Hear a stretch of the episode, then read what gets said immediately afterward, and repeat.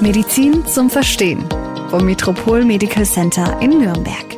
Hallo und willkommen zu unserem Podcast Medizin zum Verstehen, ein Podcast des MMC Nürnberg. Mein Name ist Henrike Müller und unser Experte heute ist Dr. Jörn Kühle. Er ist Facharzt für Orthopädie und Chirotherapie im Metropol Medical Center. Schön, dass Sie sich heute ein bisschen Zeit für uns nehmen. Vielleicht stellen Sie sich einfach mal selber kurz vor. Ja, hallo, schönen Dank für die Einladung, dass ich hier herkommen durfte, auch in diesen schwierigen Zeiten. Mhm. Ähm, mein Name ist äh, Jörn Kühle. Ich bin mittlerweile 55 Jahre alt, schon seit längerer Zeit im Bereich der Fußchirurgie tätig, arbeite im Zentrum für Orthopädie, Neuro- und Unfallchirurgie im Metropol Medical Center, Würzberger Straße in Nürnberg. Ja, und freue mich, dass ich heute Morgen äh, ein wenig über die Füße erzählen darf. Unser Thema heute lautet Hallux valgus, Hallux rigidus mit kleinem Schnitt zum großen Erfolg. Also ich denke mal, bei den meisten von uns dann scheitert es wahrscheinlich schon an den Begriffen Hallux valgus und Hallux rigidus. Was ist das eigentlich? Vielleicht klären Sie uns da mal kurz auf. Gut, ist äh, relativ einfach. Hallux äh, ist die lateinische Bezeichnung für die Großzehe mhm. und davon abgeleitet Hallux valgus ist die Fehlstellung der Großzehe, auch Ballenzehe oder Schiefzehe genannt. Hallux rigidus, rigide, äh, steif, kann man einfach herleiten, ist äh, die Variante davon, wenn der Zeh sich nicht mehr so gut bewegt, wenn er steif wird durch eine Arthrose oder dadurch, dass im Endeffekt im Alter die Gelenke nicht mehr so gut gegeneinander beweglich sind. Die Steifzehe ist der Hallux rigidus, also relativ unspektakulär, aber auf Lateinisch natürlich interessant, sich das anzuhören. Wen betrifft das denn meistens? Gibt's da, ist das irgendwie mehr auf Frauen ähm, gemünzt oder, oder kriegen das auch Männer? Kriegen das bestimmte Altersgruppen eher als andere?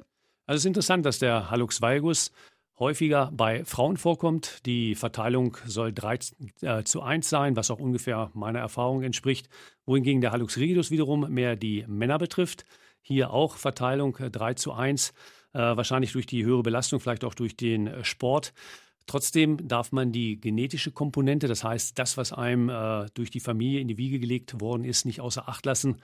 Äh, die Verteilung ist tatsächlich so, Hallux valgus mehr Frauen, Hallux rigidus mehr Männer. Ja, wahrscheinlich liegt es an den hohen Schuhen, die wir immer tragen.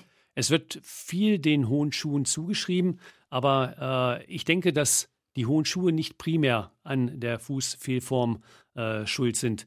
Es sei denn, man trägt schon in frühester Zeit, wenn die Füße noch wachsen, falsches Schuhwerk, dann kommt es natürlich zur Verformung. Aber im Alter geht das Ganze seinen Weg. Das heißt, äh, ob man nun hohe Schuhe getragen hat oder lieber mit flachen Schuhen umherläuft, wer die Anlage dazu hat und die Neigung, dass sich die äh, Beinzehe entwickelt, der wird im Endeffekt das entwickeln. Das ist dann wirklich genetisch bedingt.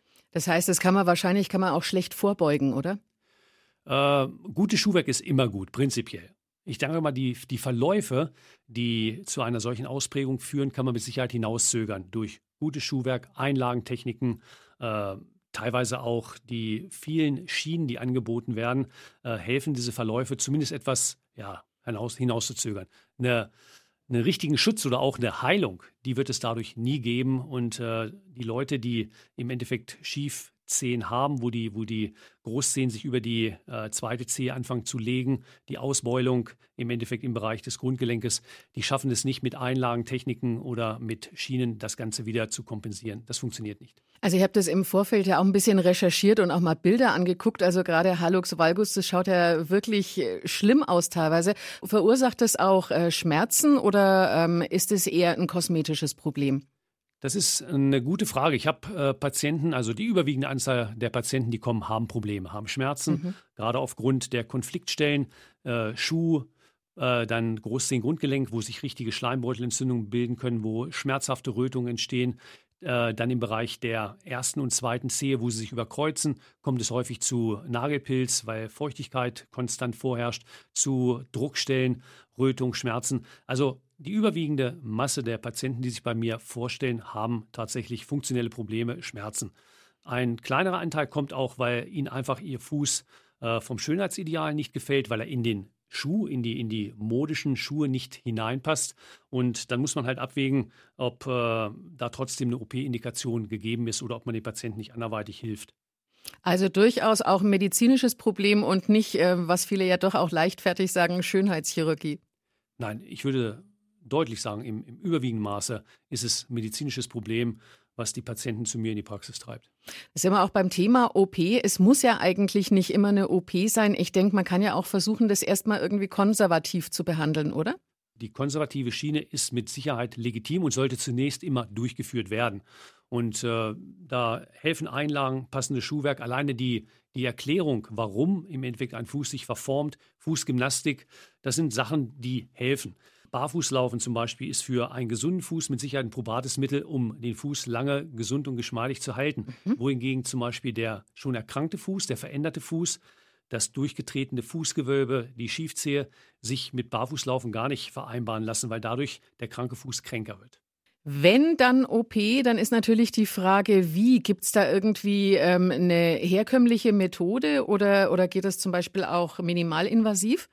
Ja, die Fußchirurgie hat sich entwickelt im Laufe der Zeit von sehr großen Schnitten, wo wirklich der Fuß auf einer Länge von 10, 12, 15 Zentimeter mhm. eröffnet worden ist, bis hin zu Techniken, die ich anwende, äh, die ich als minimalinvasiv bezeichne, wo ich nur noch 1 bis 1,5 Zentimeter Schnitte brauche an mehreren Stellen des Fußes, um diesen im Endeffekt zu korrigieren.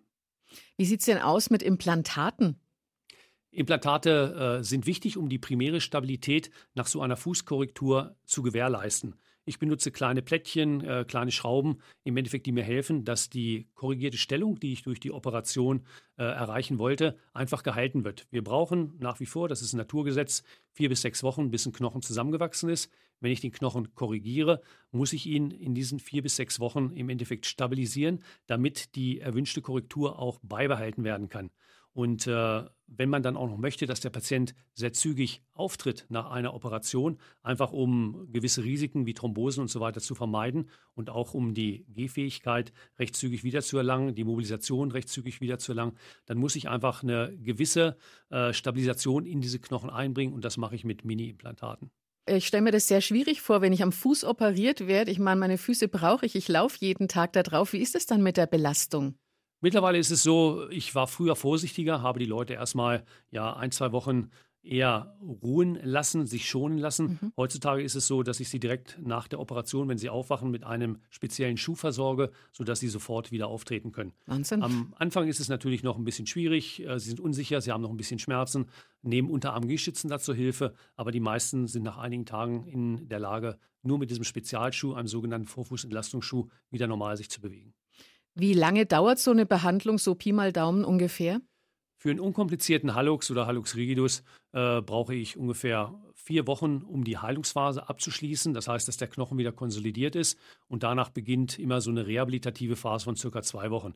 Ich sage den Patienten immer, dass sie nach vier Wochen wieder anfangen, normal zu laufen, nach sechs Wochen wieder glücklich sind. Für alle, die davon betroffen sind, klingt das natürlich jetzt auf jeden Fall sehr interessant. Wo wird denn operiert? Wir haben äh, zwei verschiedene Standorte. Das ist im Endeffekt dem geschuldet, dass wir im Metropol Medical Center in unserer Klinik, der Metropol Medical Klinik, nur Privatpatienten operieren können.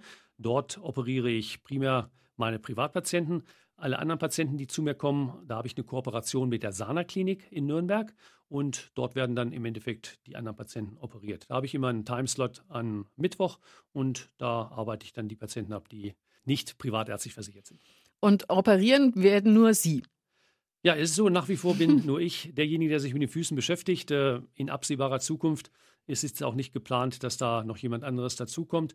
Vielleicht äh, irgendwann mal mittelfristig, aber momentan bin auch ich der Einzige, der die Füße gerade macht. Es klingt natürlich nach langen Wartezeiten. Wie sieht es denn da aus? Wie kann ich mich um einen Termin bemühen und wie lange im Voraus muss ich das tun? Die Wartezeiten sind eigentlich äh, moderat.